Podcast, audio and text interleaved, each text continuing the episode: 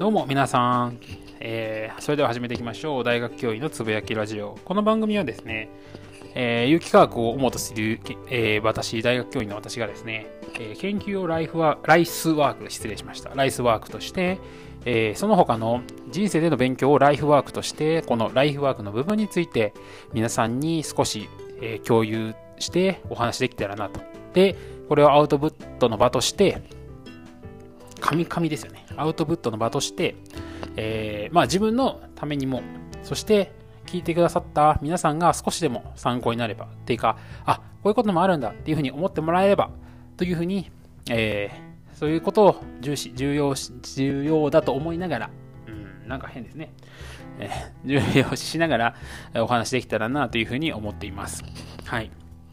それですね、実は今日すごい珍しいものを見たとか人生初で見たものがありまして、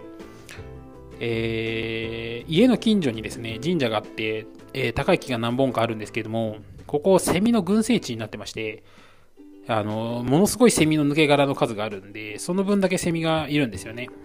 で夏になるとすごい大合唱が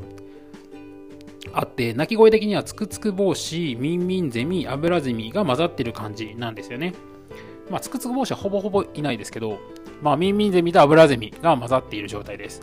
で、最近になって初めてアブラゼミとミンミンゼミの色も違うし、体の大きさが違うってことに気づいて、すごく感動しているんですけど、まあ、これも子供のおかげなんですけどね。子供のために捕まえてやろうということで。それよりも何よりも、まず今日、アブラゼミを、まあ、捕まえたんですけど、これ、まあ、後でちょっと若干後悔はしているんですが、実はそれメスで、で、オスメスの違いも今日見ることが分かったんですけども、見れることが。まあ、図鑑見れば分かるんですけど、そうじゃなくてもう生でね、現物で、それが分かったし、なんとですね、卵を産卵するシーンが見れたんですよ。お腹から卵が出てきたんですよ。俺、これ見た瞬間マジ感動したのと、でもちょっとしてから、うわ、なんてタイミングの悪いことをしてしまったんだと。この子は頑張って卵を産もうとしていたのに僕は捕まえてしまったんだっていうすごい後悔もしつつ、あの動画をちょっと撮ってですね、いや、もう貴重な経験をさせてもらったと、もうセミにはすごく感謝して、まあ、すぐお返ししたんですけど、お返ししたって自然にね、お返ししたってなんか誰かのものだったみたいな感じに言っちゃったんですけど、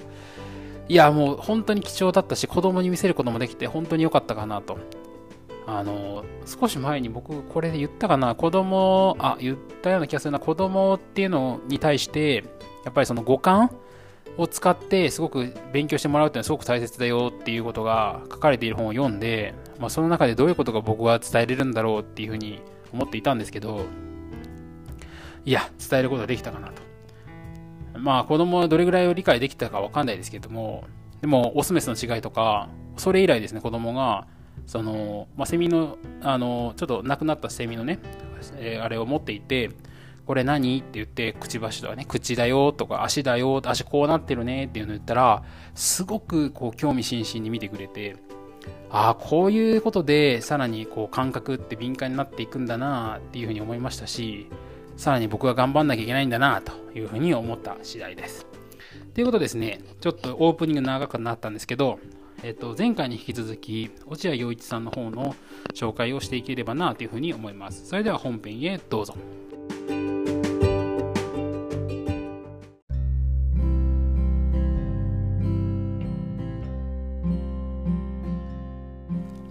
はい、それではおすすめ本コーナー来ました。誰も待ちに待っていないと思うんですが、えー、おすすめ本のお話をしたいと思います。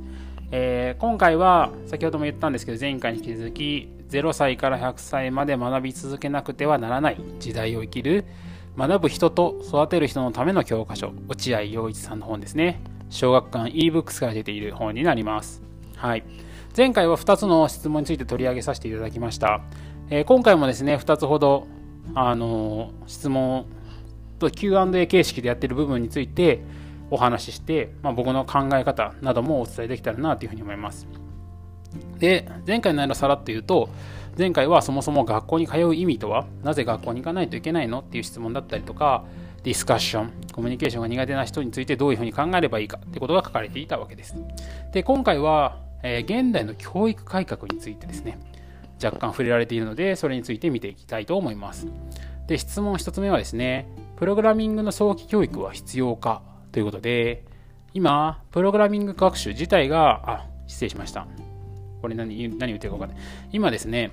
えー、小学生からもうプログラミング教育っていうのが始まっていて、あの、例えばね、マインクラフトであったりとか、そういうものを使ってですね、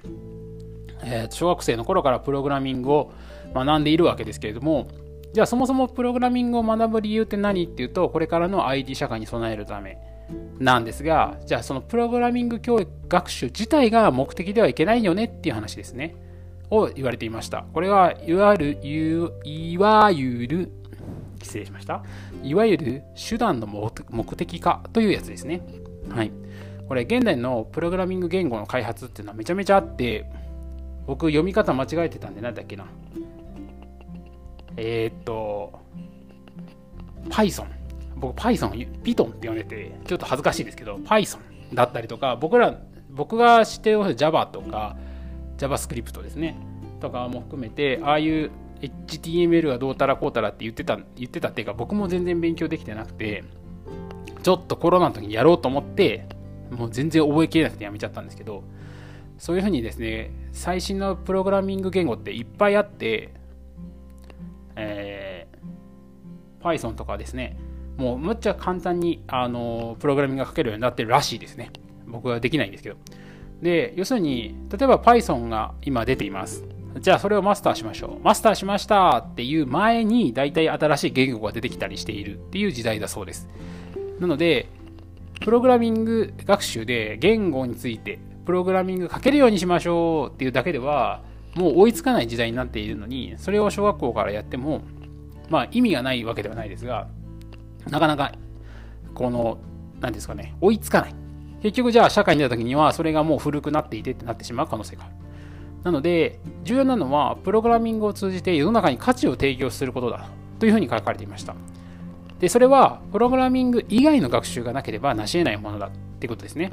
で落合さんはですね基礎となる数学や物理を学ぶことの方が重要だというふうに言われていました、まあ、それを学ぶことによってやっと本来分かっ本来の自然現象をさらにプログラミングで表すにはどうしたらいいだろうってことはちゃんと理解できてそのプログラミング自体の意味がしっかり理解できるから何か違うものって言われてもできるよねっていうことですね。で僕はですね、あの、小学校3年生になったら自分をですね、あ自分、間違えた、自分をもう小学校3年生は、遠の昔に過ぎているんですけど、自分の息子ですね、を ITINS ラボでプログラミング勉強させたいなと思っています。で、この ITINS ラボって何かっていうと、えー、新型大人ウイルスでパーソナリティをやられ、パーソナリティパーソナリティをやパーソナリティをやられている小林さんが運営されている、えー、プログラミング教室でありまして、もうこれは絶対に活かせないとなと思っています。で、今現、現代はじゃあどうなってんの？って今の子ってまだプログラミングが入っていないと思うんですけど、実際に理系なのに、あ、理系なのに変だな。理系の学生が IT 系の会社に内定をもらってる子結構います。いますけど、プログラミングができるかっていうと多分そんなことはないなと。聞いたこともないですね。でも関係なくてほとんどできてないけども、プロえー、IT 系の会社に就職内定をもらっている子は結構います。で、まあ今現在は人手不足だからかもしれませんけど、まあ、今後はそうはいかないんじゃないかなと、要するにもうみんな学んできてる子が入あの出てくるんでね、世の中に。で、で、幼児教育っていうのは何から始めればいいかのが、これ2つ目の質問なんですけど、これね、あの前回の放送で僕、これ言ったかもしれないんですけどって言って、五感の話したんですけど、子供の教育で。はい。なんとですね、えー、っと、これ、今回話す内容でしたね。お恥ずかしい。なので、今回の内容をもって、前回子供の五感前回というか、今、あ、失礼しました。今回のあれですね、オープニングで話した内容だな。ちょっとそれを失礼しましたということで、オープニングのね、内容の話がここに入ってるんで、ちょっとそれでもって理解し、あの、あこういうこと言いたかったんだなっていうふうに理解してほしいんですけど、まあ、とにかく、えー、体験価値の高いものに触れさせるってことで、五感を鍛えるっていうふうに言ってたんですね。で、子供それぞれにカスタマイズした教育が必要なんじゃないかっていうふうにおっしゃっていました。要するに、えー、統一化された一定水準で教育を受けるようなだけじゃなくて、まあ、それももちろんあった上で、それぞれに合った、えー、教育っていうのがあるだろうと。だからいい音楽やエンターテインメントに触れさせることで、本当に良いものは何かがわかるし、え、ー、と、落合さんはですね、保育園に仕事場に連れて行くことで、自分の仕事場を通じてですね、体験させることをやっていると言われていました。で、僕もですね、たまに、あの、奥さんがちょっとどうしても迎えに行けない時とかに、ある程度、あの、ちょっとした時間をですね、自分の職場に連れて行くこともあるんですけど、えー、僕はあの大学教員であの研究やってますから、で、有機化学やってるんで、有機溶剤の匂いがすごいするんですね。なので、まあ、匂いがするってことは物質がそこにあることなので、子供にとって健康にいいかっていうと、まあ良くないよなと思って、なかなか連れて行くのはちょっと気がねする。でも見せたい気持ちはめちゃめちゃあります。だけど、ちょっといいのかなってすごい思いながら 連れて行きますね。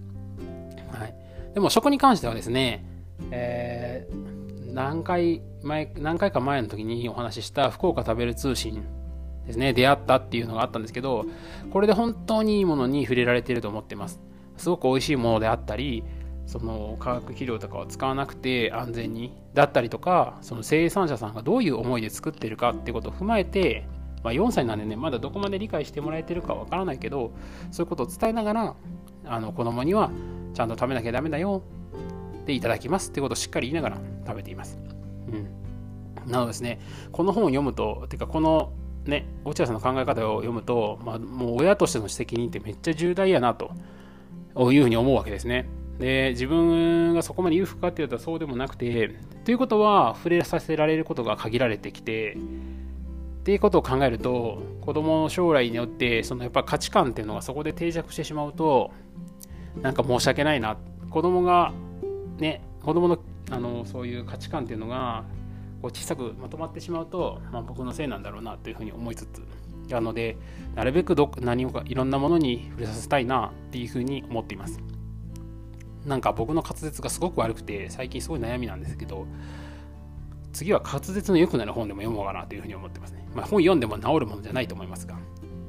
でやっぱりそうです責任重大なんで、まあ、自分はですね子供に価値の高いものを提供できているであろうかとかこう日々考えていこうかなそういうことが重要なんじゃないかなっていうふうにまあ、親としてのね、えー、気持ちがより一層固まったっていう本、えー、回ですね。はい、この2つの質問からそういうふうに本当に思いました。今回も、えーと、前回に引き続き、えー、0, から0歳から100歳まで学び続けなくてはならない時代を生きる。学ぶ人と育てる人のための教科書落合陽一さんの本を、えー、紹介させていただきました。これまだまだね実は全然内容としてはわずかで、10%か15%ぐらいじゃないかなと思うんですけど、それを、まあ、一つ一つのね、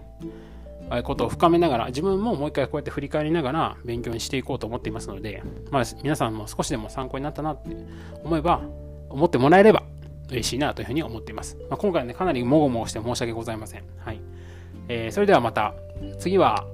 また、落合さんの本を紹介するか、まあ、何かのラジオの番組、どちらかわからないんですけども、まあ、タイトルでちょっと見てもらえたらなというふうに思っています。計画性がない、え、収録で申し訳ございません。はい。なので、それではまた。バイバイ。